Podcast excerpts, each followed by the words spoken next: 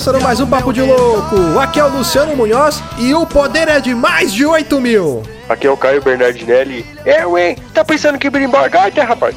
Oi, aqui é o Felipe Madruga e o Ian ia participar e morreu. Aqui é o Rony Thiago e.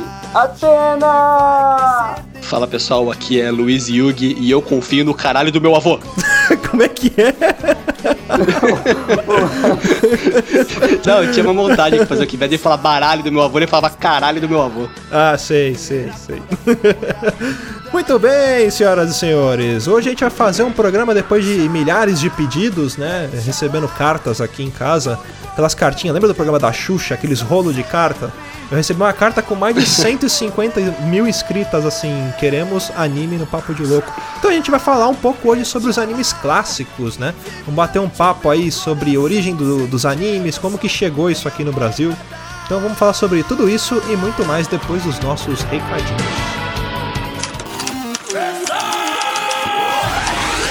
Você é burro, cara. É burro. Você é burro. Que coisa absurda.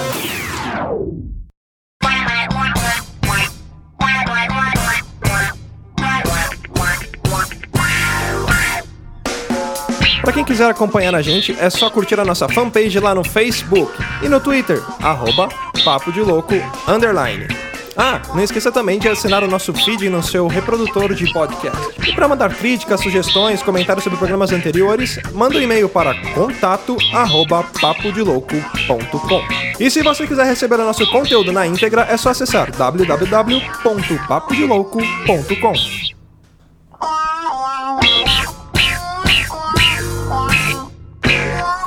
Bom, então antes de começar a ler os tweets, eu tenho alguns recadinhos importantes para passar para vocês. O primeiro é que a gente lançou a nossa primeira camiseta do Papo de Louco. Então, se você quiser fazer parte da história do Papo de Louco, lá tendo a nossa primeira camiseta, esse item exclusivo, acessa lá no nosso site papodelouco.com/store ou através do menu ali do nosso site, que a camiseta vai estar disponível lá para vocês poderem comprar e tá ajudando a gente aqui também. Uh, o pagamento ele é via PayPal, então é bem seguro. Você pode pagar via boleto, via cartão de crédito, enfim, de acordo com o que você preferir usar na sua conta do PayPal. Uh, próximo recadinho também, lembrando do Apoia-se lá do Papo de Louco. Se você quiser se tornar um assinante, é, acessa lá o apoia.se barra Papo de Louco, que tem algumas recompensas bacanas ali também. Outro recadinho importante também, galera, vocês que têm conta na iTunes Store, não esqueçam de avaliar o Papo de Louco. A galera que já avaliou, muito obrigado. Você avaliando lá o Papo de Louco vai ajudar a gente a se posicionar no ranking da iTunes Store. Então a gente ficando bem avaliado, o Papo de Louco vai entrar em destaque e outras pessoas vão poder conhecer ali, beleza? E por último e não menos importante, lembrando que dia 26 de agosto que tá chegando, se você estiver ouvindo este programa na sexta-feira, vai ser amanhã. Se estiver ouvindo no sábado, provavelmente vai estar rolando evento. Se você estiver ouvindo depois e não participou do evento, você infelizmente perdeu. Eu vou rodar o spot do evento e logo após vou ler os tweets.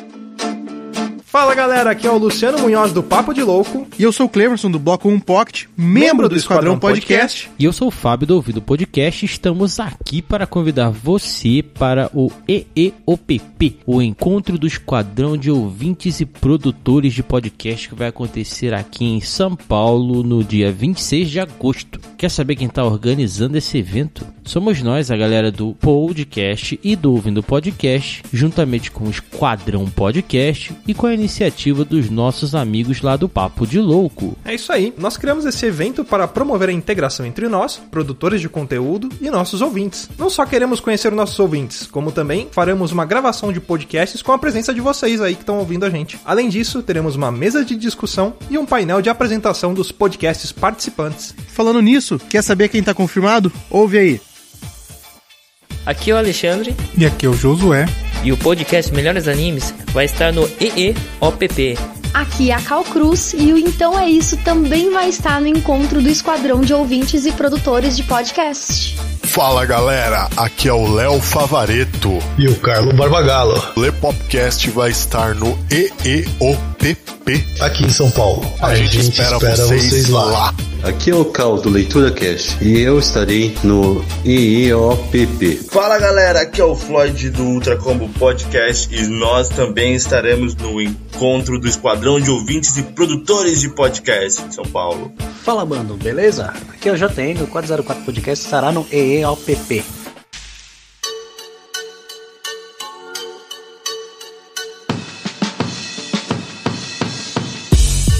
O EEOPP vai acontecer no dia 26 de agosto, das 17 horas às 22 na cantina italiana Arte della Pasta, que fica localizada na Vila Ré, na zona leste de São Paulo, na rua Itinguçu, número 1700. Fica bem pertinho da estação Patriarca da linha vermelha do metrô. Bem na rua da estação do metrô, é pertinho, 200 metros no máximo, chupetão, facinho de chegar. E eu aconselho vocês a virem de metrô, porque não tem estacionamento no local. E mais uma novidade: no dia do evento, a cantina vai preparar pratos temáticos da cultura pop nerd. Não vai perder, né? Mais um motivo legal para você aparecer por lá. Confirme a sua presença lá no evento que criamos no Facebook. E se quiser saber mais informações sobre o encontro do Esquadrão de Ouvintes e produtores de podcast, vocês também podem nos encontrar como EEOP P 2017 no Facebook e no Twitter. Todos os nossos links estarão aqui neste post. Beleza? Até o encontro. E a gente se vê lá em agosto, hein? Beleza, galera?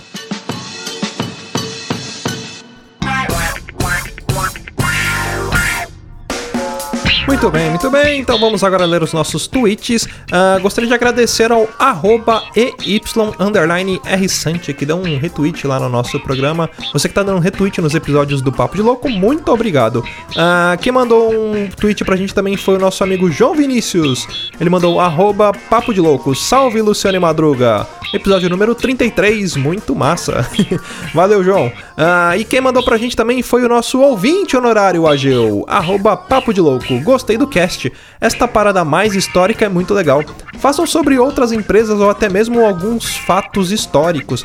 Olha só que legal, Agil. É, a gente tem intenção sim de começar a fazer podcasts sobre biografias, histórias de empresas, principalmente empresas bem conhecidas, né? Igual a gente fez agora do, do McDonald's, falar sobre a Apple, falar sobre a Microsoft, né? Não só em ramo de alimentício e também começar a fazer uma linha de história. Lembrando então, pessoal, quem quiser mandar um tweet pra gente no arroba papo de louco underline. E é isso aí, vamos que vamos pro programa e pau na máquina.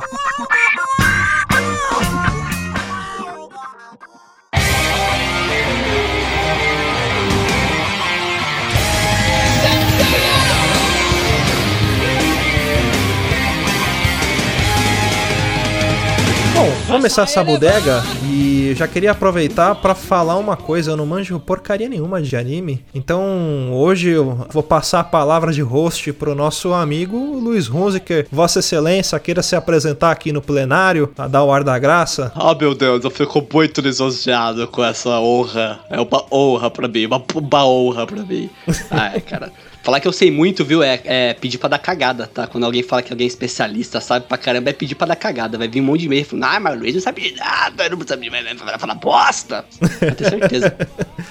Isso daí é muito tipo os dados que o pessoal lança, né, no site. Segundo especialista. É, segundo especialistas do Instituto Data Foda-se. Segundo estudos de uma universidade americana. É sempre assim, né, cara? Nossa. É. Segundo especialista do Papo de Louco, anime é desenho especialista japonês. de Bauru. Só vai perdendo credibilidade, né, cara? Mas o, o, o, Luciano, você falou que não manja nada de anime, mas eu concordo aqui que a gente assistia anime quando era criança, né? Sim, sim, isso com certeza. Alguns até um pouco mais velho depois, mas tudo bem. Mas a gente assistia anime, né? Uhum, sim. Cavaleiros, Dragon Ball, essência. O que a gente tem que ter ciência aqui, eu acho, é saber que tudo isso, cara, só é possível graças ao National Kid, cara, na década de 60. Que eu achava que era brasileiro, porque era nacional, achava que era brasileiro. Tipo, oh, pô, o Brasil é foda, cara, tem Super Sentai. Esse National Kid é aquele preto e branco lá, né? Isso, esse mesmo. É, por ser tão ruim, eu achava que era brasileiro. eu tinha uma TV da marca nacional, cara. Aí eu achava que tinha alguma coisa a ver com desenho, sei lá. Com... Desenho não, né? Porque não era desenho. Aliás, é, é, isso, é, isso é legal você até comentar, né? Que você falou do National Kid, que foi quem começou aqui no Brasil. Só que ele não é um anime, né? Mas ele tem uma importância não. pra cultura de animes chegar aqui no Brasil, né? É, na verdade, o National Kid é um Super Sentai, né? É um Tokusatsu, na verdade. Super Sentai não, olha, falei pra cagada já. Ele é um Tokusatsu. Ele é um tipo um seriado japonês de super-heróis que tinha um estilo bem característico. Só que junto com ele, cara, vieram alguns animes no pacote. Tipo, o Brasil trouxe o National Kid E vieram também Speed Racer, Zillion, Salvamamo, Demolidor e a Princesa e o Cavaleiro, que foram os primeirãos, assim, que vieram pro Brasil. Essa princesa e o cavaleiro é aquela que ela tinha um cavalo, não é? É, É, é, eu acho que sim, né? Se a Princesa e o Cavaleiro não é tão um dinossauro, né? Assim, princesa e cavaleiro, pra mim, na cabeça, é cavalo de fogo, velho. Ah, não, primeira coisa. É nada, essa aí é a mistura do Pequeno Príncipe com a Batbook. Caralho, eu, Inclusive- eu, eu não quero nem ver isso aí, senão eu não vou dormir de noite, mano. É Ou bizarro, seja, é foi uma muito feio. suruba pra sair. ó. Um anime que tinha na década de 60 também, já que a gente começou a falar já dessa década, que foi quando começou a popularizar a cultura japonesa, da televisão japonesa aqui no Brasil, né? Aliás, a gente poderia depois fazer um programa sobre aqueles game shows japoneses, mas não tem nada a ver com a pauta de hoje. Porra. É, o desenho do Speed Racer que veio pra cá, cara. E ele é um desenho muito bacana, mas eu não curtia muito. A galera da década de 60 mesmo curtia bastante, acho que meio que pela questão da novidade. Pra mim não era tão, tão legal assim. Eu, eu via assim, mas eu preferia ver outros animes, não era muito chegado. Então, Luciano, é legal você tocar nesse assunto. E até vou fazer essa pergunta aí pro nosso especialista em anime. Porque a temática. porque a temática do Speed Racer, cara, ela é diferente. Porque a gente percebe que os animes de hoje em dia, até depois de um tempo, porque até então o Speed Racer, a temática de anime era tipo aquela, entendeu? Sei lá, o negócio, não era um negócio assim de ser ah, super-herói. Era tipo assim, era uma profissão super valorizada. No caso, ele era um piloto de corrida. Não, tinha sim, entre aspas. Na verdade, o Speed Racer, no Japão, ele era o Mac Go Go Go, o nome do desenho. Nada a ver com Speed Racer, cara, aqui no, no- no- como ficou no Brasil. E ele vem de um gênero de mangás que é o shonen. Como é que funciona as demografias de mangás no Japão? Porque, é, é, na verdade, o gênero dos animes, eles geralmente, tipo, é ação, aventura, como qualquer filme, seriado. Só que eles vêm de é, mangás que tem uma demografia, uma nomenclatura específica pro gênero que ele é. Então, por exemplo, tem os shonens, que são é, mangás pro público masculino adolescente, tá? Então seria de luta, Dragon Ball, One Piece, Naruto, tudo isso é shonen. Nós temos os shouju, que é para as garotas adolescentes, que são aqueles de romance, um pouco mais ah, açucarado assim. Tem os joseis, que são para as mulheres adultas, e os seinin, que é pros, são para os homens adultos. Então, o Speed Racer, ele é um shonen.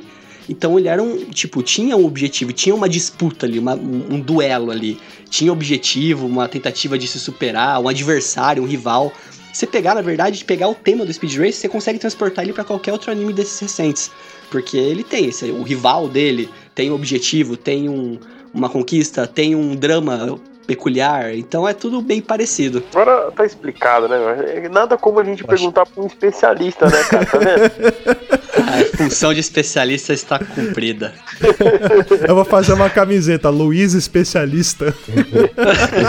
Posso ajudar, né? É, exatamente. tipo assim, né? Pergu é, gosta de animes? Pergunte-me como. Essa temática de shonen, você, é, tem bastante animes hoje que tão- seguiram ela, assim, desde Cavaleiros, Dragon Ball, é, é sempre um principal tentando se superar e enfrentando seus vilões. Eu sempre, eu assisti Speed Racer porque eu lembro que era bem colorido. Eu, eu não lembro muita coisa, mas eu lembro, sempre lembro que daquelas caras que aproximavam na tela, eu falava, Go Speed! Aí aparecia assim, as letras gigantes bonitas. O jovem Madruguinha, feliz na frente da TV, falando, Go Speed, vai! O Madruguinha ainda era um manhãzinha. Entendeu? Entendeu? Caralho, cara. Entendeu? Não, é, foi bom, foi bom, foi bom.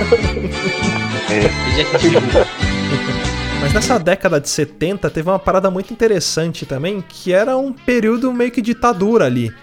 E aí, o ministro da Justiça da ditadura militar, Alfredo Buzaide, ele censurou todas as séries que tinham super-heróis voadores. Cara, aí eu me, me pergunto, cara, qual o critério de você censurar séries que tem super-herói voador? Porque sim, né? O Aquaman não foi censurado. É. Coitado. Pergunte ao especialista Luiz.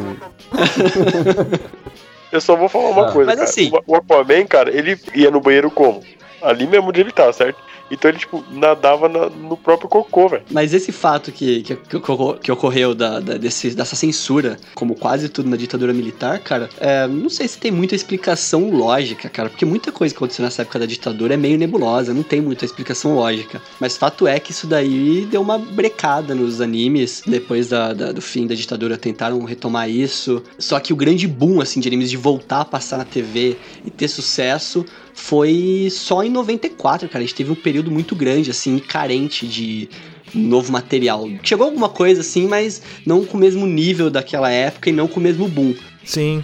É, e assim, teve muito anime também que veio, que começou a vir em 94, mas eram animes antigos, né? Que chegaram aqui no Brasil e eram antigos, e a gente achava que era novo. Por exemplo, o próprio Dragon Ball, cara, é de 89, se eu não me engano. Dragon Ball, aliás, Dragon Ball Z é de 89. Então é um, é um desenho que chegou tarde aqui pra gente, né? Não, tudo chega tarde aqui no Brasil. Você acabou de falar assim, pô, Cavaleiro do Zodíaco e tal, tudo em 94. Eu, eu acabei de pensar isso, cara. Puta, que pena que o Cavaleiro do Zodíaco não pôde vir, sei lá, tipo, em 92, meu. Porque a gente ia comprar figurinha do Cavaleiro do Zodíaco, tipo, a 5 milhões de cruzeiros, tá ligado? O pacotinho ia ser sensacional. Porque 94 já era plano real, tá ligado? Acho que era isso, eles estavam esperando chegar ao plano real aqui, só pra vender figurinha numa moeda que fosse fácil de contar. Já tava na Constituição lá. Só apresentaremos anime Cavaleiros quando o plano real for implantado no Brasil. tava na pauta, né? Já tava na pauta. Isso a Globo não mostra aí, ó. Falando de atraso pra chegar as coisas no Brasil, cara, a exibição original do Cavaleiro do Zodíaco no Japão foi de 86 a 89, ou seja, quando passou aqui no Brasil já tinha acabado no Japão. Nossa. Nossa, velho. Se tivesse internet naquela época, assim, tipo, a internet fosse. Eu não nem sei, tá? Nem lembro agora se a internet já existia, mas eu creio que sim. Mas se ela tivesse a, a- a quantidade de informação que tem hoje, fudeu, né? Porque, tipo, a gente assistiu um episódio e já, já tinham assistido a porra da série inteirinha já. Pô, mas eu falei agora de Cavaleiros, eu achei que vocês iam pirar, pular, jogar a perna pro alto, jogar as coisas pra cima. Ninguém gostava de Cavaleiro aqui, caralho? Já é, eu, já, eu tô só esperando isso, cara. Eu tô com a minha camiseta aqui pra tirar e rodar no ar já, velho. Eu vou ser sincero, Cavaleiros, eu só fui assistir mais tarde, lá quando eu nasci só em 98. Eu só fui assistir mais tarde em VHS. Minha mãe comprou a saga de. As, as casas. 12 casas. Pra mim, acabou aí. Eu, eu nem sabia que tinha mais. Eu achava que acabava ali, entendeu? Não, cara, o, o Masashi Kurumada, ele, ele arranca do chapéu. Tem Cavaleiro do Zodíaco até de mulher, que são só todas mulheres. Mas é- isso aqui é engraçado, né? Que no próprio desenho eles falam que os cavaleiros só podiam ser homens e que as mulheres teriam que usar máscaras, né? Tipo, é só se for um reboot, vamos dizer assim. Até porque era uma outra época, né? Mas a princípio os cavaleiros só poderiam ser homens. Por isso que a, a Xena e a outra lá usa, usa máscara, né? É, a Xena, na verdade, era a princesa guerreira, né? Por isso que ela tinha que usar máscara. Não, mas o Masashi Kurumada, ele depois, ele foi, tipo assim, o único mangá do, autor do, do autor do Cavaleiro do Zodíaco de sucesso é Cavaleiro do Zodíaco. Ele não lançou mais, tipo, nada, assim, de relevante. Então, tudo que ele faz é em cima do Cavaleiro do Zodíaco. Então, ele, tipo, depois de um tempo lançou uma saga que era Santia Show. Que eram todos os personagens como se fossem mulheres. Ah. Mas é tudo pra ganhar dinheiro, caça-níquel total. É, você tem um público-alvo ali, até porque você falou que existe um estilo de mangá pra mulher e ele adaptou a história dele pro público focado sim. ali. Você sabe onde aconteceu isso muito que você vê que o cara fez pra ganhar dinheiro? Teve uma, uma, uma saga do. Uma saga não, a parte dos Cavaleiros do Zodíaco que, que rolou os Cavaleiros de Aço, cara. Não sei se vocês vão lembrar disso. Lembro, que a armadura lembro, do, do, que do Cavaleiro era meio que mecânica, né? Uhum, era tipo uns Power Ranger, né? Os piores cavaleiros que tem. E, é, meu, e era, tipo, ridículo, cara, isso. Então, tipo assim, você perceber que o cara fez aquilo ali exatamente porque, meu, não tinha nada a ver com a história, não tinha nada a ver com o enredo. Simplesmente apareceu os cavaleiros ali sem lá da onde. pra, simplesmente pra, pra ter alguma coisa, tipo, mecânica. Porque na época eu lembro que tava rolando um boom de anime de robô e o cacete, né? Sim, e eles sumiram depois, né? Eles foram muito inúteis. Sim, sim. E era uma época que você tinha bastante tokusatsu bombando também, né? Eu acho fantástico a gente falar de Cavaleiros, cara, porque ao contrário do Madruguinha, eu sou velho. Quando o Cavaleiros explodiu no Brasil, eu, cara, eu era molecão mesmo, eu já ia pra escola e tal, a gente meu, puta, a gente sentava o pau um no outro, cara, no bom sentido, tá? No, no- na escola. Você Porque a gente toma cuidado pra falar isso, né? Entregou, hein? Assistiu o episódio da Casa de Libra e sentava o pau um no outro. Sentando o pau em todo mundo, tá aquecendo o corpo. Ela é aquecendo o corpo geral, cara.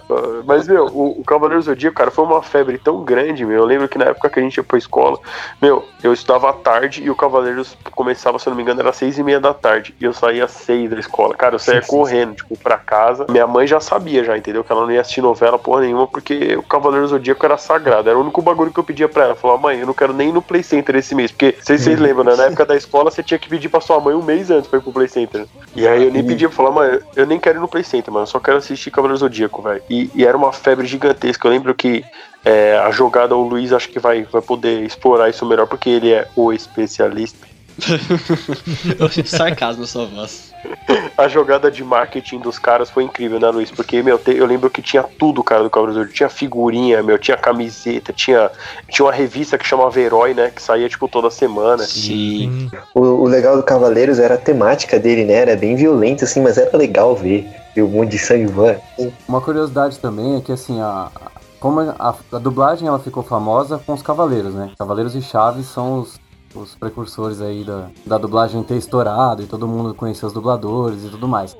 Antes disso, era uma coisa muito desconhecida, até pelo fato da internet, né? Que, que a gente comentou aqui, que não era tão fácil assim. É, não tinha tanto acesso, então a, a galera tinha umas informações meio, meio distorcidas. Eu fui assistir Cavaleiros de novo com a dublagem da Manchete e, cara, tem cada erro de dublagem.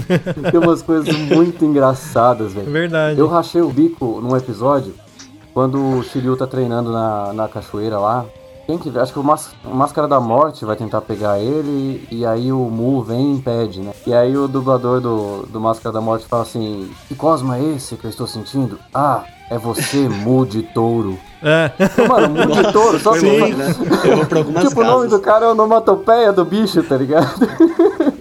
Tem uma parada de erro de dublagem também, que no começo eles falam que os cavaleiros são cavaleiros de ouro, né? Que eles falam, ah, em vez de falar que eles são os cavaleiros de bronze, fala que eles são de ouro. É, tem isso. Tem a armadura de ouro de Pegasus, armadura de ouro de dragão, aí depois Uhum. que vai mudando.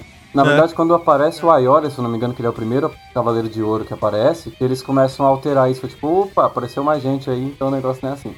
Sim, é, e teve também naquela parada da Guerra Galácticas lá que eles ganhariam a armadura de Sagitário, né? Aliás, outra curiosidade era a máscara, né, dela. É, era bem diferente. Ela tinha uma máscara que cobria o rosto, e aí depois essa máscara desapareceu ao, ao longo do desenho. Mas as próprias armaduras deles iam mudando conforme ia passando as temporadas. É, tem até aquele momento que teve a reconstrução das armaduras, então elas iam mudando mesmo. Não era igual do começo. Isso é porque elas quebravam e sempre eles refaziam, daí elas vinham com um design novo. assim. Uhum. Eles contratavam um novo designer, renovava tudo. Mask Designers. Oi, eu preciso falar uma coisa também, cara. Eu fiz uma prova uma vez, um vestibular, um vestibulinho, na verdade, que eles para passar pro ensino médio, tá ligado? Pra estudar em escola pública, assim, federal e tal. E aí tinha uma questão perguntando do zero absoluto e eu só acertei por causa dos cavaleiros, mano. Eu lembrei do episódio do Yoga. Caralho. A pergunta era assim: em qual ambiente é possível chegar no zero absoluto? Aí você respondeu: Casa de Libra. Abraçado com o Shun. Ah, que lindo, né, cara?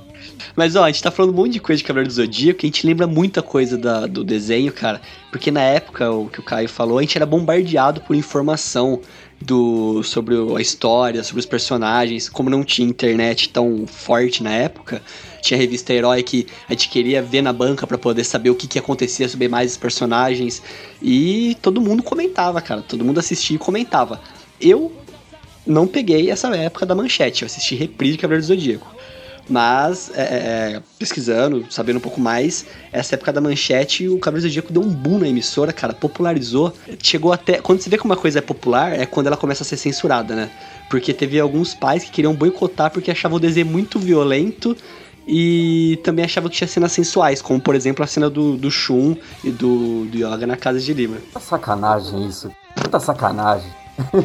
O cara foi mó amigo do outro lá, dando uma dando a vida Ah, lá amigo, pra salvar que amizade o cara. é essa? Não quero ser seu amigo, não. Não, mas eu acho que eu acho que esse negócio de censura, meu, é algo até.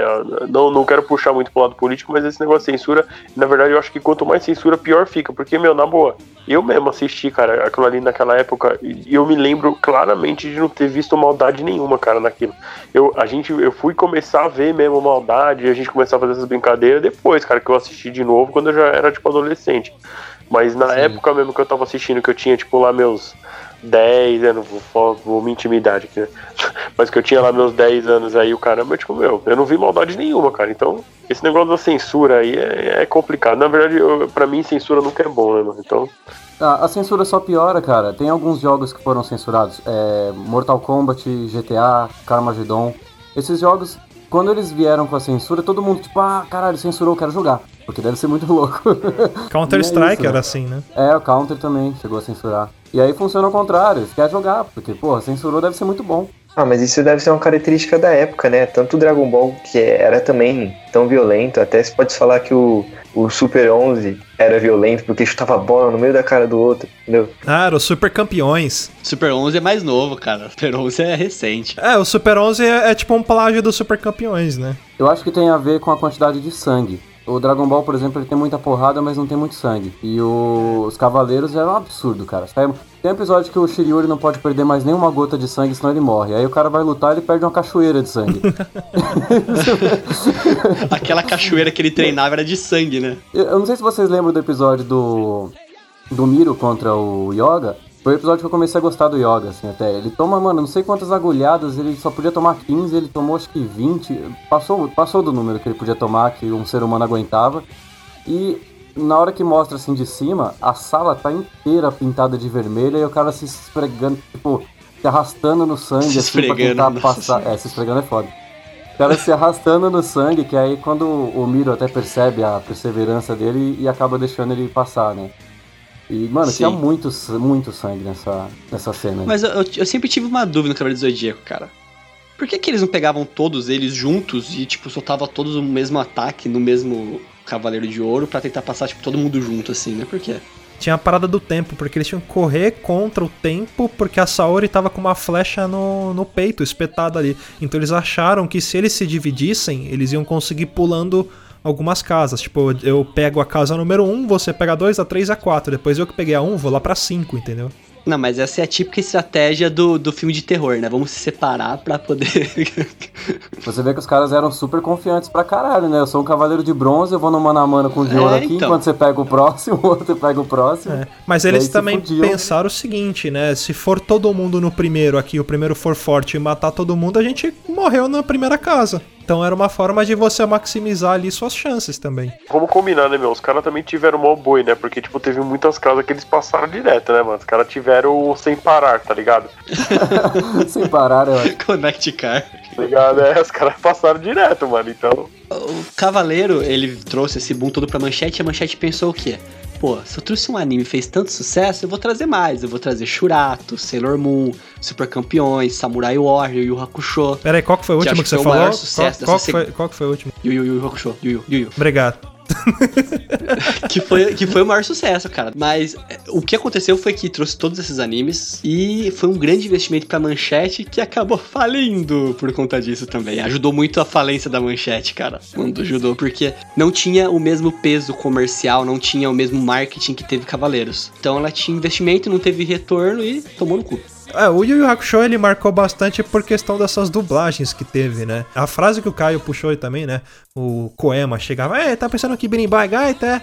Então foi, foi uma maneira que inovou bastante trazia um regionalismo pros desenhos, vamos dizer assim, porque você se identificava, você lembrava de gírias, de algumas brincadeiras que você fazia naquela época e levando aquilo pro desenho, cara, era sensacional. Sim, e a gente tem que agradecer muito essa dublagem que teve por conta do Marcelo Del Greco, que era um dos responsáveis por essa tradução do- dos textos e tudo mais pro português, e o cara colocou, começou a regionalizar, colocou gíria, começou a deixar um pouco mais crível pra nós, né? Que era o que o pessoal falava na época. É, era mais legal porque trazia mais fami- familiaridade. Exato. Agora, se tinha um desenho que eu assisti muito, mas muito mais até do que Yu Yu Hakusho foi Super Campeões, cara. O desenho que tinha um campo infinito, que nunca acabava. Os caras corria, corria, corria, 10 km de campo não acabava.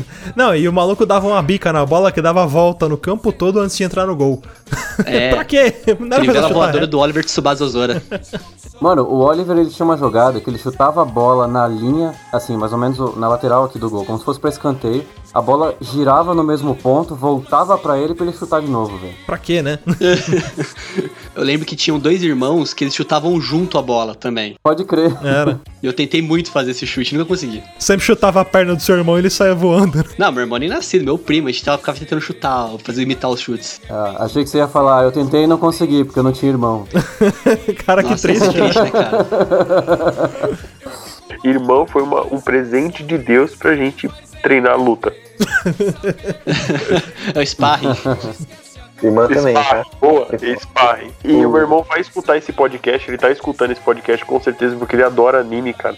E eu vou, e ele vai lembrar da história de uma vez que ele meteu uma torneira cara de ferro na minha cabeça e aí, meu, deu uma briga. Ivens, um abraço. O Super Campeões tem um episódio que eu lembro que eles lutam com, eles lutam, ó, eles jogam contra o Brasil e o, o estádio são um bando de índios. Ah, é, pode crer. E tinha o São Paulo também, né? É, que o Oliver Tsubasa ele veio e jogou no São Paulo, que na época, por questão de direitos autorais, chamava São Paulo, né? Não era São Paulo, mas era tipo, era o São Paulo, porque era o uniforme de São Paulo. Teve uma, uma edição que eles fizeram, que você até acha na internet, que eles falam São Paulo Futebol Clube, que o uniforme tá bem nítido que é o de São Paulo mesmo, mas a que chegou a passar pra gente aqui era São Paulo. Porque era uma época que o São Paulo tinha ganhado alguns campeonatos, tinha ganhado acho que dois campeonatos mundiais seguidos, né? Então ele tava em destaque no mundo, era o time de maior destaque na época. E aí os japoneses vendo aquilo, também teve a parada da, da influência do Zico, né? Indo pro Japão, levando o futebol pra eles. Então, uma forma deles, vamos dizer assim, se destacarem também era colocar o, o protagonista da série deles indo jogar no, vamos dizer assim, na época o melhor time, né? É, se fosse hoje, o cara ia preferir ficar no Japão, né? Se ele fosse É. chamado. Certeza, fazer mandar vai pro São Paulo, não, obrigado, vou ficar no 15 de Jaú aqui, obrigado. No 15 de Hombiroshi que dói. Só que a gente falando desses animes dessa época aí, cara, do, do Yu Yu, que é o favorito do Luciano, é o preferate do Luciano, o que eu achava muito legal, cara, que quando eu comecei a assistir, cara, no primeiro episódio o protagonista morre, velho. Você fala, que porra é essa? Como assim? Tipo, o cara morreu? Aí, aí que gerava o enredo do Yu Hakusho pra mim, era muito superior aos outros que tinham nessa mesma época, cara. Ele tinha uma história muito boa, até um ponto, né? Chega uma hora que satura tudo e o negócio fica desanda, né? É que era uma parada diferente, né? A gente não tava acostumado com desenhos que mexia com o mundo espiritual. A cultura japonesa tem bastante disso, né? Você vê até pelos filmes de terror japonês. E eles trouxeram isso pro anime. O anime veio pra cá pro Brasil foi um, um chamariz, vamos assim. Porque era diferente, né? Sim. Agora, depois dessa falência da manchete, entre aspas, né? Que ela não chegou a falir por conta só dos animes. Mas é, o que, que ela fez? Para reduzir prejuízo, ela começou a comprar ova. Que ova é, são é, um episódio único de um, programa, de um desenho ou alguma coisa do tipo. Então ela trouxe várias ovas que eram episódios únicos ou dois episódios curtos. Uhum. E teve um que ela trouxe em específico que eu queria citar. Pesquisem, Genocyber. É o anime mais violento que você vai Eu, eu lembro desse anime, cara. Foi bom você ter citado ele, porque, meu, esse anime, cara, era tenebroso demais. Eu lembro que quando eu- essa ova aí, quando ela passou, tem um episódio que, tipo, os caras se entram numa sala, mano, e tem, tipo, sei lá, uns 200 negros, tipo um Walking Dead. Os caras tá, tipo, meio, meio zumbi. Daqui a pouco o maluco começa a soltar, mano, arrebentar o olho. E, e o negócio é nítido, cara. O desenho, tipo, mostra o olho Sim. dos caras explodindo, a cabeça sendo cortada e, tipo, pendu- tipo, pendura e depois cai, tá ligado? Isso 6 horas da tarde, cara. Caraca, é meio a pegada do Castlevania, né? Pra galera que não sabe qual desenho que é e assistiu o Castlevania que tem lá na Netflix, acho que é, é uma coisa bem próxima, né? No nível de violência que tinha nesse desenho. Na verdade, cara, cê- cê- tem um, um outro anime que rola, eu acho que o Luiz, que é o especialista, vai. vai, vai Ele tá enfatizando que ele é o Esse especialista. é claro. O- mas tem, tem um. Eu, eu, na verdade, eu acabei vendo isso no Facebook, porque é um anime curto. Acho que provavelmente deve ser uma ova, que é tipo um anime que o cara fez é, do efeito da bomba de Hiroshima. Que mostra, tipo, as crianças sendo G em pés descalços. Falei que o cara era o especialista? Falei. Tá vendo só? É, Como que é o nome? Eu, eu acho que você tá falando do G em pés descalços, que é a história de um garoto que sobrevive à bomba de Hiroshima e ele tá tentando sair de lá, tipo, encontrar a família, uma coisa assim. É, pode, é, é, pode com certeza. Eu vou acreditar em você, cara. Você é Ele cara. fala, com, ele fala com convicção. Quando fala com convicção, é verdade. Porra, pra falar qualquer merda, eu falo que é Dragon Ball. e mostra inclusive cenas assim das crianças sendo tipo desintegradas a hora que a bomba acerta, assim, tá ligado? Da pele saindo. E esse Genocyber, cara, ele é exatamente assim. Então era, o- ah, é- eu acho que o Luiz vai até citar isso. É algo que meio que mostrando como que a manchete já tava cagando, tá ligado? Pras coisas. Tipo, mano, eu não tô nem aí, cara, agora. Já que é pra fuder, então vambora, então eu vou. É, ligou o foda-se, né? Sabe o que é, é foda? Esses ovos aí, pra você ver a falta de, da internet, o que, que fazia com a, com a molecada, né? Como não tinha informação, não sabia o que era ova, aí eles, eles, compara- eles passaram o Fatal Fury, na época, era um ova. E aí os caras cortaram no meio e fizeram dois episódios. E cara, é, me dava muita raiva, porque eu queria saber o que ia continuar, tá ligado? Pra onde ia o desenho. Então eu assisti o primeiro episódio, aí beleza, dia seguinte eu tava lá esperando, mal ansioso, vi o segundo. Aí eu falei, puta, agora vai passar o terceiro. Aí voltava o primeiro, eu falei, mano, o que tá acontecendo? aí Não tinha mais. eu ficava, é, eu ficava, todo dia eu voltava, tipo, depois do segundo, aí eu esperava o terceiro e começava um outro, que não era mais Fatal Fury, eu falei, puta, que bosta. Aí de repente voltava o Fatal Fury, sei lá, daqui a duas semanas. Aí eu ficava lá esperando, puta, agora vai ter o terceiro. E nada. Só depois de, de crescido que eu fui descobrir que isso era um ova. E você sabe o que quer dizer ova? Original Video Animation. Ó, Ah, não. Temos dois especialistas. É, são, É. são, são animes, são animes que não passam na televisão, são, vão direto pra DVD, VHS, então eles são chamados de OVA. Geralmente, hoje em dia, OVA ficou muito comum com os animes, tipo, que passam normalmente na TV, lança um, dois episódios extra no DVD, por exemplo, e viram OVAs. Ah, eu achava que era um longa-metragem. Eu achava que era tipo um longa-metragem do anime. Não, não necessariamente. Ô Luiz, confirma pra mim. Teve um spin-off que lançou aí do Cavaleiro Zodíaco que era o Lost Canvas. O Lost Canvas foi um OVA também, né? Não, não é um OVA. O Lost Canvas ele chegou a ser transmitido normal na TV. É um ótimo, eu achei uma ótima versão do Cavaleiros ele até. Mas ele é um anime normal. É, seria OVA, tipo assim, se lançasse o Lost Canvas na, te- no- na TV japonesa e quando saísse em DVD lançasse, sei lá, dois episódios que era eles tomando banho numa banheira pelado junto. Aí seria uma OVA. E tem também ova de peixe, né? Nossa, Tá, caraca. Eu aqui, meu velho querido não, né? você. Depois da queda da manchete, é, algumas outras emissoras meio que acolheram essa ideia de trazer animes. Que a Band trouxe o Akira, o filme do Akira, que é muito bom, por sinal. Quem nunca Uhum. assistiu, assista, que é muito bom. É um E referencial, SBT Oi, é, referencial. Referencial não só de anime, mas também de mundo pós-apocalíptico, de futuro distópico. É Sim. uma referência muito forte. Cenário cyberpunk. temas. Cyberpunk também, ele e Ghost in the Shell são dois referenciais do cenário cyberpunk muito grande. Uhum. E o SBT, cara, nessa mesma época, depois dessa queda da manchete, trouxe alguns animes. Trouxe Guerreiras Mágicas de Reinhardt, que eu sei que tem alguém nessa bancada que assistia e gostava e tinha todos os bonequinhos. Street Fighter Victory, Fly, o Pequeno Guerreiro, Dragon Ball e Astro Boy. Caraca, eu assisti a todos esses, cara. E na Netflix tem o. Eu falo bastante da Netflix, né? Eles podiam pagar a gente. É, na Netflix tem os episódios paga nós. do Street Fighter lá, cara. E sabe o que, que eu tava reparando? Sabe aquele filme tosco de 94 do Van Damme? Que Ah, tá, tá, o tá. Ken e o Ryu eram contrabandistas? Eu acho que eles devem ter assistido este desenho, só que eles assistiram só a metade. Porque tem uma parte que o Ken e o Ryu eles vão pra Bangkok. E chegando lá em Bangkok, eles, que eles estão indo atrás de, de descobrir como que é o Muay Thai, um cara faz uma armadilha e o Ryu acaba sendo preso por contrabando. E eu acho que os caras assistiram só essa parte do anime e falaram, beleza, esses dois são contrabandistas. E pronto, e transformaram aquilo no filme, cara.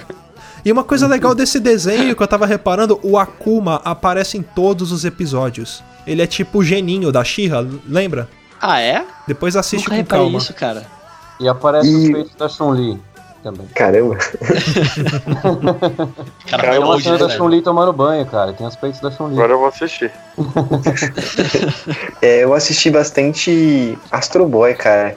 Tanto que eu- o que eu acho legal é que o Maurício, né, amigo do, do escritor que faz o Astro Boy e da princesa Maurício? Bad Poop, é o Ma- Maurício de Souza. Ah tá, tipo, Maurício, Ah, tá. meu vizinho. Maurício.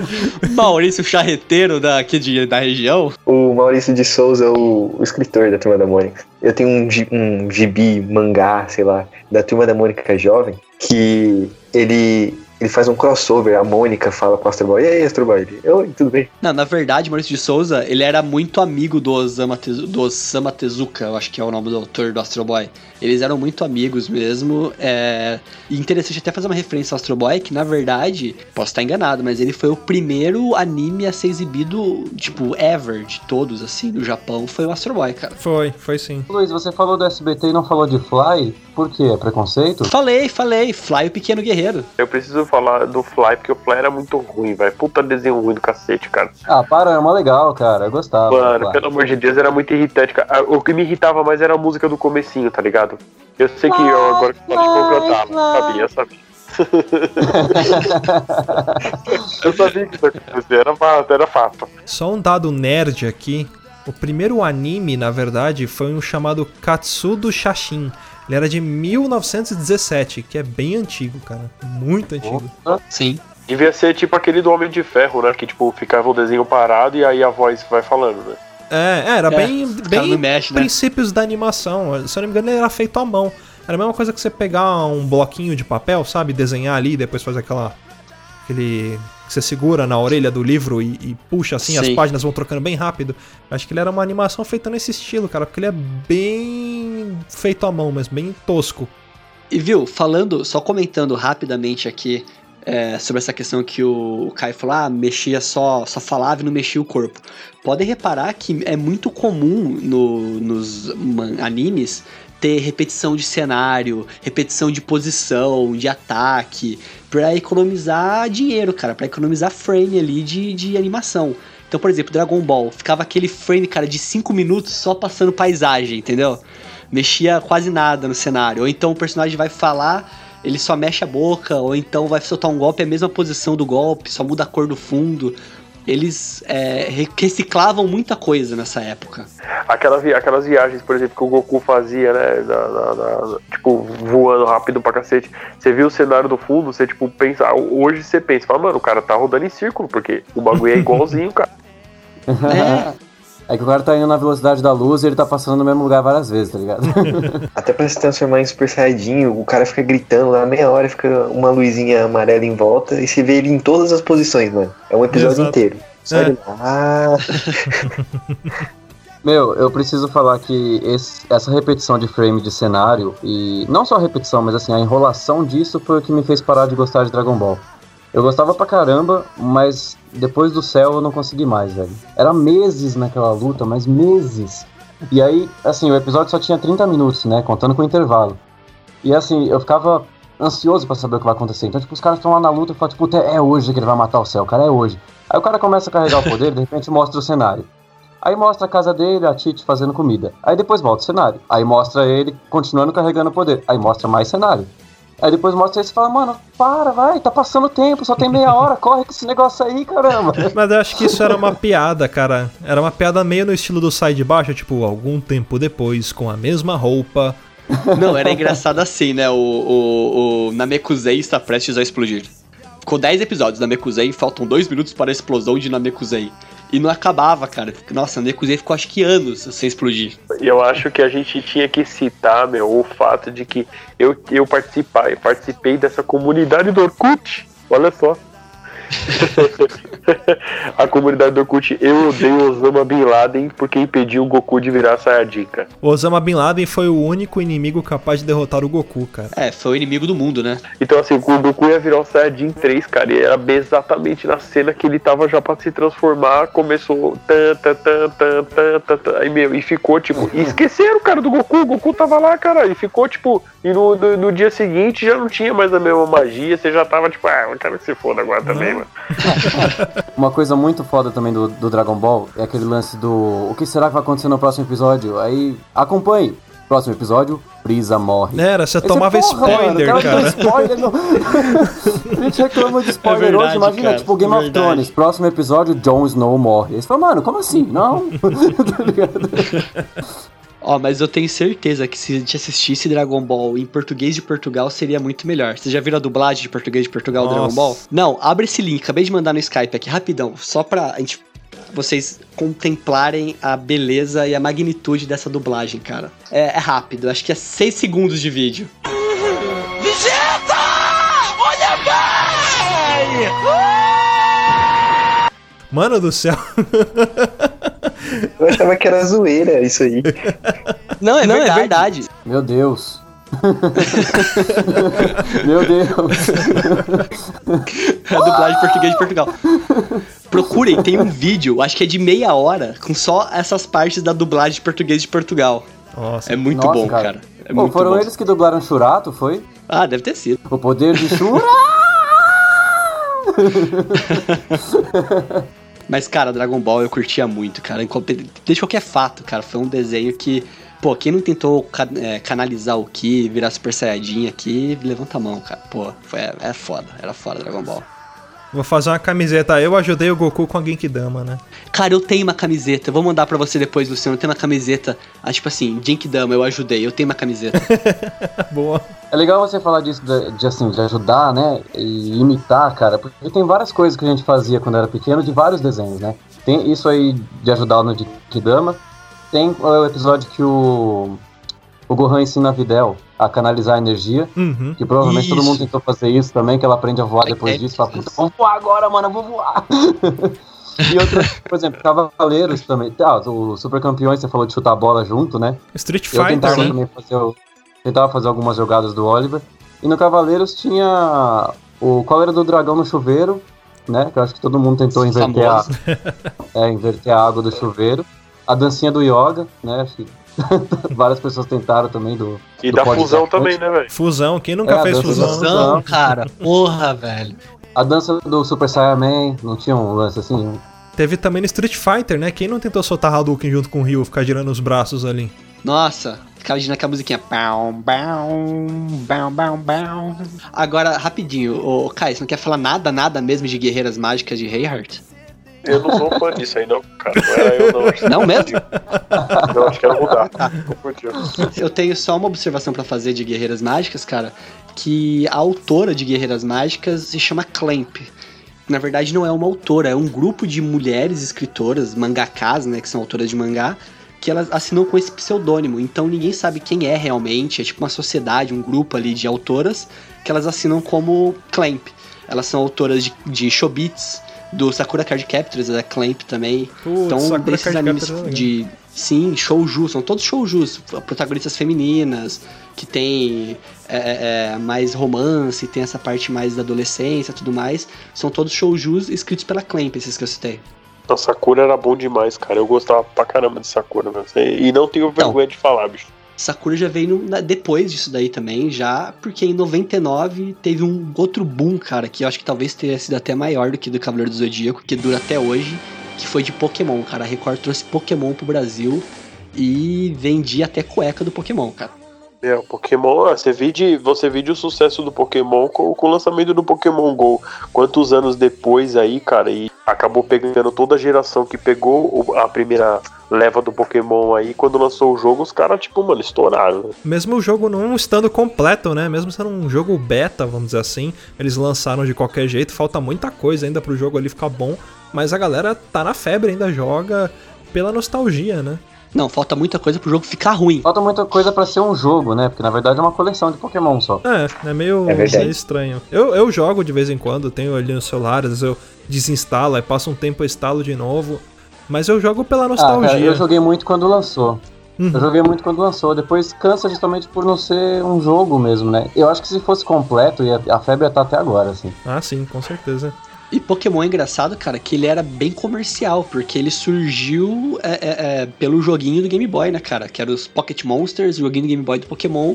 E falaram, vamos fazer um anime pra poder acompanhar o jogo, para as pessoas, em vez de ver pixel, o tamanho do, do, do- de uma agulha aqui, poder ver os personagens Pokémons no, na TV. Eu achei agora que o Luiz tava sendo possuído, ele parecia o Temer, tá ligado? Na posse que. É isso que eu ia falar, né? Foi uma piada, não Me dá uma pastilha aí. Pastilha Valda, né? Vocês lembram daquele joguinho do Pokémon que vinha no salgadinho que parecia Super Trunfo?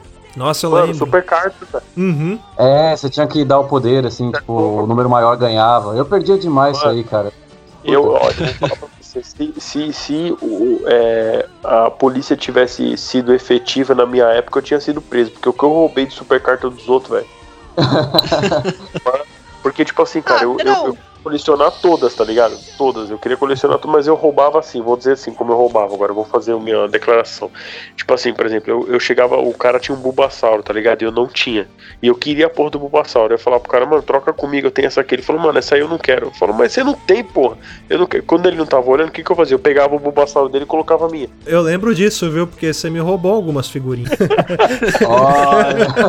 Aliás, foi, foi assim que a gente Polêmica. começou. Na verdade, mas foi assim que a gente começou a amizade, vamos dizer assim, né? Está aberto, tribunal de acerto de contas Não, de cara. mas aí depois que aconteceu, eu e o Caio, a gente fundou uma, uma associação, uma gangue, né? Em que a gente especializou e criou um crime organizado de roubo de cartas de Pokémon. Caraca. Fizeram tipo equipe Rocket. Era. Esse negócio era tão doentio dessa super carta, porque eu vou dar só um exemplo. Tinha um, um salgadinho que saiu umas super cartas fodidas, tá ligado? Geralmente era aqueles salgadinhos maiores, né? Então a Elma Chips fazia de propósito. Eles, tipo, faziam aquele salgadinho de que você tinha que pagar 300 contra um salgadinho pra ver a melhor carta. Só que tinha um salgadinho que era pequenininho, que era o Pingo Douro, que ele vinha uma carta fodida. Só que ele era ruim pra cacete, cara. Eu comprava porcaria do salgadinho, mano. Jogava o salgadinho fora pra ganhar carta, cara. Porra, adoro esse salgadinho, cara. Sempre tem que ter alguém que gosta, tá ligado? É o cara que gosta de fly. É isso que eu falo. Pô, se eu fosse seu amigo na infância, eu ia comer salgadinho pra caralho, então você ia me sustentar. Sustentava o vício, né? Imagina o Rony, ele criança sentado na frente da televisão, vendo o Fly, tomando todinho e comendo uma porção de pingo douro, né? Grudando céu da boca. Agora, o que aconteceu, cara, com o Pokémon que fez sucesso, estourou, a Globo falou, ó, a Record, emissora do Pastor tá passando a gente, a gente tem que fazer alguma coisa pra ficar na frente deles. Aí a Globo trouxe o, na TV Globinho o Digimon, que tinha a melhor abertura de desenho de anime de todas, cara. Que era a Angélica no chroma key safado cantando a abertura de Digimon. Eu preciso falar que eu nunca fui tão fã assim de Pokémon. Eu sempre preferi o Digimon, cara. Eu assisti todos os Digimon, eu acompanho até hoje. E eu sempre preferi o Digimon. Todo mundo me bate por causa disso. Aliás, tem a polêmica que a galera fala que um é cópia do outro, né? E muita gente fala que Digimon é a cópia de Pokémon, mas se eu não me engano, o Digimon veio antes de Pokémon. Antes veio o, o jogo, né? Se não me engano. O, o, o Pokémon, o primeiro que lançou foi o Red, o Blue e o Green, que era com o, o Red o protagonista, né? E depois que veio o Pokémon Yellow, que seguia mais ou menos a, a, a jornada do Ash ali. Até que você podia ter o Pikachu acompanhando você fora da Pokébola. Mas eu acho que o jogo do Pokémon é primeiro, veio primeiro de tudo. E vamos falar assim, né? Independente de cópia ou não, é bem. Cada um tem as suas peculiaridades. O que eu gostava muito do Digimon é que ele era um pouco mais violento, assim. Uhum. Os Digimons morriam de verdade, cara. Sim, você enxergava quem era o mal, legal- né? No, no, no Digimon você tinha a figura do mal Exatamente. ali. No Pokémon não, você era um cara aventureiro. E vamos combinar, Era né, uma- meu? A evolução do Digimon, cara, era muito mais da hora que no Pokémon. Eu achava. Puta, no Digimon É. era mó bagulho, mano. Quando, eu lembro quando o Patamon virou Angemon, cara, eu comemorei igual quando o Leonardo DiCaprio ganhou o Oscar, velho. é louco, saí gritando na rua, virou Angemon, caralho, é Angemon, é Angemon. Aí depois morria, dois episódios depois. Caramba. e aí Mas você Digimon- aprendeu o que, que era Digimon- decepção na vida, né? Tá vendo? Lições de vida vindo dos animes, cara. E o Digimon, ele tinha uma temática bem mais pesada, né? Tipo, é que em 99 foi a época que o boom, né? Foi. o- os eletrônicos estavam, tipo, já na casa de quase todo mundo. E as crianças, elas, tipo, crianças, mano, tipo, 11 anos, entram dentro do computador e elas podem morrer. É tipo um caverna do dragão, Exatamente. assim, que você fica meio. Mano, elas vão morrer Ah. se elas errarem alguma coisa. Sim, e elas tinham que salvar o Digimundo, cara. Não era só tipo assim, o Ash que fazia. O Ash fazia rinha de galo, né? Ele fazia briga de galo, ele fazia briga, disputa ilegal com, com, com, com animais. No Digimon, eles tinham que salvar o Digimundo. Alto lá, eram rinhas de galo de garbo e elegância, tá? Organizados. Legais, não Legais, eram legais. legais. Não. É, Legalizado. dele podia. É. E eu acho que é bom falar também, cara, assim, que no meu, o mesmo sucesso que o Pokémon teve, tanto na TV como no, no jogo, o Digimon eu creio que teve também com o jogo Digimon World do PlayStation, que foi, tipo, Porra, cara, pra mim, jogaço, pelo menos, cara. um jogo incrível, cara. Incrível, incrível. Joga até hoje. É, meu, é. Então, assim, é, eu acho que é legal a gente falar disso, porque os animes, cara, você vê, aqui, pelo menos no Brasil, teve, quando teve esse boom aí que, você tá- que a gente tá citando aí, né? Pokémon, Digimon, de novo voltou a mesma ideia de quando teve com, com o Cavaleiro Zodíaco. Tipo, meu, tudo vinha o nome Pokémon Digimon. Era, era isso. O Digimon, inclusive, acho que não teve, na Elma Chip, se eu não me engano, não teve. Teve também. Não teve, não. Teve também pela Elma Chip. Teve, eles teve fizeram sim, também umas teve sim, cartinhas eu também, tinha, né? eu tinha. Só que era só o personagem, não era pra, era pra colecionar só, entendeu? E o Pokémon também tinha aquela- aqueles personagens do Guaraná Antártica, né? Que vinha na, na tampinha, né, velho? Os pequenininhos Porra, eu Pokémonzinhos, tenho né? também até hoje, cara, os a caçulinha. É, exatamente. Mas o que aconteceu com o Digimon, cara, é que ele abriu caminho pra outros. A Globo investiu mais pesado e trouxe. Yu-Gi-Oh!, Beyblade comprou Dragon Ball Z pra passar. Outro também era o Monster Ranger, né, cara? Monster Rancher, cara, nossa, muito bom. O Suezo, o Suezo, cara, Uhum. porra. O Medabots era anime também? Medabots é anime, Medabots. Mas da Bots era no Cartoon que passava, né? Não, mas chegou a passar na Globo. Tinha o Rokusho, o Metabi, que Metabi não, gosta, não gostava de, de, de recuar, obedecer. Porra, era foda, cara. Teve um monte de anime que passou primeiro no Cartoon. E o Cartoon foi trazendo coisa nova. Eu acho que eles também meio que, tipo, merecem ser citados. Porque, meu, os caras deram uma inovada. Eles também deram uma investida nisso, né? Não, mas quem investiu também depois nessa briga aí foi a Band, cara. Que a Band lançou um, acho que o Band Kids, que era a Kelly Key que apresentava. Tinha, tinha a Kelly Key e tinha aquela japonesa do olho, do olho verde, olho azul, sei lá que tinha, que apresentava também aquela porra lá.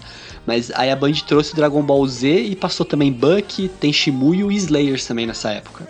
Ó, no Cartoon Network, eu foi lá que eu assisti é, toda, todo o Naruto e todo o Dragon Ball, cara. Eu assistia um seguido do outro, assim, de madrugada, quando ninguém tava vendo. Que era muito radical. Felipe é naruteiro. Bom, no Cartoon, cara, passava o, a Sakura Card Captors. E o que eu acho que vale a pena frisar que eles faziam que eu percebo que alguma que as outras emissoras não faziam era o respeito pela ordem dos desenhos. Porque o, o, o Cartoon, eu lembro quando a gente passava a Sakura Card Captors, tanto o Cavaleiro Zodíaco, eram passados, tipo, os episódios seguidos corretamente. Uhum. Agora você ia ver, de repente, na Band, na, na Record, na Globo mesmo. Chegava na metade do, do, do- do- de uma batalha, de repente, quando você ver o episódio no dia seguinte, voltou pro começo de novo. Você falar, caralho, meu, fudeu, cara, porque eu já, eu já nem tô mais entendendo o que tá acontecendo. Então, rolava uma falta de respeito, eu acho que eu, eu sentia pela TV aberta. E a gente assistia mesmo assim, a gente era tonto, né? É, O porque a gente era. Inuyasha também passou só no Cartoon, não? Ou teve aberto? Não, passou lembro. na TV também, passou na Acho Globo. que Inuyasha passou, no Passou na Band SBT. também. Passou no- não, eu, eu acho que né? passou na Band ou no SBT, um dos dois. É. E o Samurai Mas X, E era bem legal Eu- também, cara. Samurai X eu vi depois de velho já também. Eu não vi quando era moleque. É um puta do anime. Samurai também. X foi só no Cartoon, eu acho. Pessoal, a gente falou de muito anime aqui, mas eu acho assim, pro pessoal que tá de casa, que não assiste, que não conhece ou que não tá familiarizado, o que, que vocês recomendariam de anime pro pessoal assistir? É, Rony, você primeiro, o que, que você recomendaria? Qual que você falaria pro pessoal? Assiste isso aqui, que isso aqui é foda. Cara, é, é, a gente esqueceu de falar de não é? Death Note, que é um muito foda, e eu queria recomendar lá o. Code Geass, que, assim, o Death Note e o Code Geass, eles têm uma briga tipo Digimon e Pokémon, assim. Eles foram lançados no mesmo ano e, e são mais ou menos parecidos, assim, o desenvolvimento da história. E, assim, falando de violência, o Afro Samurai também é do caralho, tem muito sangue, velho. É muita cabeça rolando, é uns caras partidos no meio, é muito louco. Não é esse que o Samuel L. Jackson dublava? Não tenho certeza não, mas tem cara. É, eu acho que era, cara. Posso pesquisar depois, mas. Posso estar falando muita merda, mas eu acho que era. Ô, Luciano, e você? Qual que você recomendaria? Cara, eu eu recomendaria o Yu Hakusho, óbvio, né? Que é o meu desenho predileto, vamos dizer assim. Mas pra quem não assistiu ainda, cara, principalmente que teve aí recentemente o filme do Ghost in the Shell, pra ver também uma referência que é o Akira, né? Que a gente citou ele. Assistam é, o desenho do, do Akira, o anime do Akira, porque vale muito a pena, tem muita referência, principalmente como que ele influenciou na cultura cyberpunk, nos animes que a gente conhece hoje em dia, também muita coisa é referenciada ali. Filmes também, É né, Luciano? Matrix foi, o Matrix foi inspirado no Akira, né, meu? Praticamente. Isso, exato, sim. Akira e Ghost in the Shell total. É. Muito importante também pros ouvintes, se for assistir Ghost in the Shell, não vê a série, cara. Vê o, o OVA. Não assistam o Standalone Complex, assistam o filme o primeiro e o Innocence, que é o segundo. Para aí, não vai mais longe, você vai se machucar, você não vai gostar do que você vai ver. Exatamente, a série é péssima. Ô, Caio, e você? O que, que você recomenda? Cara, eu, eu ia falar do Akira, mas o Luciano brilhantemente já citou, incrivelmente. Porque eu realmente Olha, eu, é um- fui, eu fui puxar saco no outro, o Caio tá sendo esse. Não, mas é, realmente o Akira é sensacional. Mas eu queria, eu queria falar de um desenho, cara, que eu comecei a assistir ele no começo do ano e eu acompanhei ele até o final. É, eu preciso só falar assim, o traço do, do, do- anime é incrível, eu- o desenho ele é poético, ele é diferente, tá? É um anime que ele não tem uma é, esse negócio de violência nem tanto, assim, ele é mais, ele é, é uma- é mais poético, mas é fantástico, chama Mushishi, ele tá no, no Netflix, cara. Ah, sim, que o cara é tipo um detetive de almas, uma coisa assim, não é? Isso, exatamente. Ele tem Igual uma pegada meio Hakusho. Hakusho, só que. Isso, exatamente. Ele tem a mesma pegada mesmo. Só que ele, ele é tipo um detetive sobrenatural mesmo. Só que assim, ele, ele é, investiga coisas de forças da natureza, não é tipo um monstro e tal. E, e, e, e, toda a temática de todos os episódios é bem poético, cara. E o traço do anime é muito bem feito. Então eu recomendo, Eu é posso- um anime fantástico. Eu posso estar enganado, mas o Mushishi, ele é um seinen, que é pra homens adultos. Então você pode ver que ele não tem aquela parte mais de luta, de ação muito forte como no Yu Hakusho. Ele é um pouco mais focado na- no enredo mesmo. E Madru, Madruguita, o que, que você recomenda? Eu gostaria de recomendar um anime que eu tinha puta medo, e mas mesmo assim eu assistia, normal. É, a, pronúncia fica, a pronúncia fica engraçada em português. É Cagou no Kaidan. É. Nossa, É o nome do anime. É, também tem, em BR seria Histórias de Fantasmas. Era muito bom, me dava muito medo, cara. Ele é um traço bem mais pesado, assim, é uma história bem. São cinco crianças que elas só se ferram. Caraca, eu nunca ouvi falar disso daí. Mas é muito Foi louco. longe essa. Eu adorava. Agora acho que pra fechar aqui, posso fechar as recomendações? Pode, pode. Não, é, eu acho que um anime essencial, assim, que é. Ele é primordial pra qualquer pessoa que queira começar a assistir anime, que é fantástico, tem um enredo excelente, um traço muito bom e eu recomendo pra qualquer um. A da bancada de fora é o Boku no Pico. É uma história de amor, de romance, uma história de superação, uma história de superação, de amor. Cara, é- é- esse anime, esse anime é, é trecheira, cara. Eu apresentei pra vocês essa porra, porra, né? Sim. Não, é, é fez. no pico, é cagou no pau, é, é tipo. Eu não devia ter dado essa dica, não, cara, porque esse, esse desenho aí ele traumatiza qualquer um, bicho. Como não, cara? Eu recomendo qualquer. Todo mundo, ó, pessoal, vocês que estão assistindo, assistam Boku no Pico, depois vão lá no, no e-mail do Caio, que a gente vai deixar aqui no, na- no link o e-mail do Caio. comentem tudo que vocês acharam de bom, de ruim. Pode comentar tudo lá pro Caio. Filmem. ler todos os comentários. Vai a minha dica, não façam isso com a vida de vocês, cara, porque eu fui, eu caí na do Luiz e, meu, me ferrei, cara, que eu não dormi acho que umas duas semanas, cara. Esse desenho é, é- é maléfico, cara. Ele é errado de todas as formas possíveis. Não deveria nem existir, né? Bom, pessoal, vamos ficando por aqui. É, nós tivemos aqui o nosso especialista em animes, né? Então, todas as críticas, sugestões e ameaças vocês mandam direto. Não, Não, brincadeira, não. tô zoando, gente. Espero que vocês tenham gostado aí. Ah, pode mandar, eu tô nem aí. né? Qualquer coisa você bota o nome da pessoa na macumba e tá tudo certo. Mas é isso aí, galera. A gente vai ficando por aqui. É, muito obrigado. Mandem animes, né? Lembrando que a gente hoje a gente falou sobre os animes clássicos, né? Então se teve algum anime clássico que a gente não falou, manda pra gente, mas detalhe um pouco, fala o que, que tem de legal nesse anime, não simplesmente cite o nome, que é pra poder enriquecer também no conteúdo aqui, tá bom? É, então manda pra gente, ou manda no Twitter lá no arroba papo de louco underline, ou mande pra gente no nosso e-mail contato arroba papodelouco.com que a gente vai gravar o nosso programa de leitura de e-mails para ele ser lançado no último dia do mês, né? Então já mandem os e-mails aí que logo mais a gente vai estar lançando. Então muito obrigado pessoal, a gente vai ficando por aqui. Até semana que vem. Um beijo na bunda. Ah, e não esqueçam de participar lá do nosso evento que vai rolar no dia 26 de agosto, no caso amanhã, né? Do EEOPP. É isso aí, galera. Beijo na bunda e tchau. Falou, pico pra todos. Vão crescer e bate de repente um desejo latente em romper limites e sonhar. Eu fico louco, mas um sorriso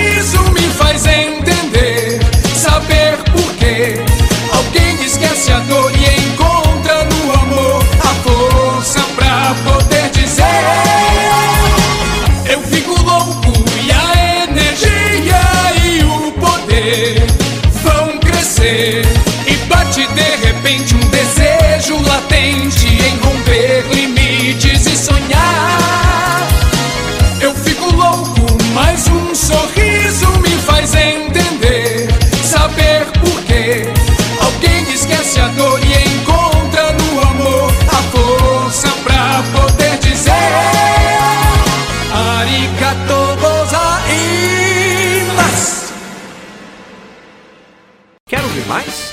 Acesse papodelouco.com ou assine o nosso podcast.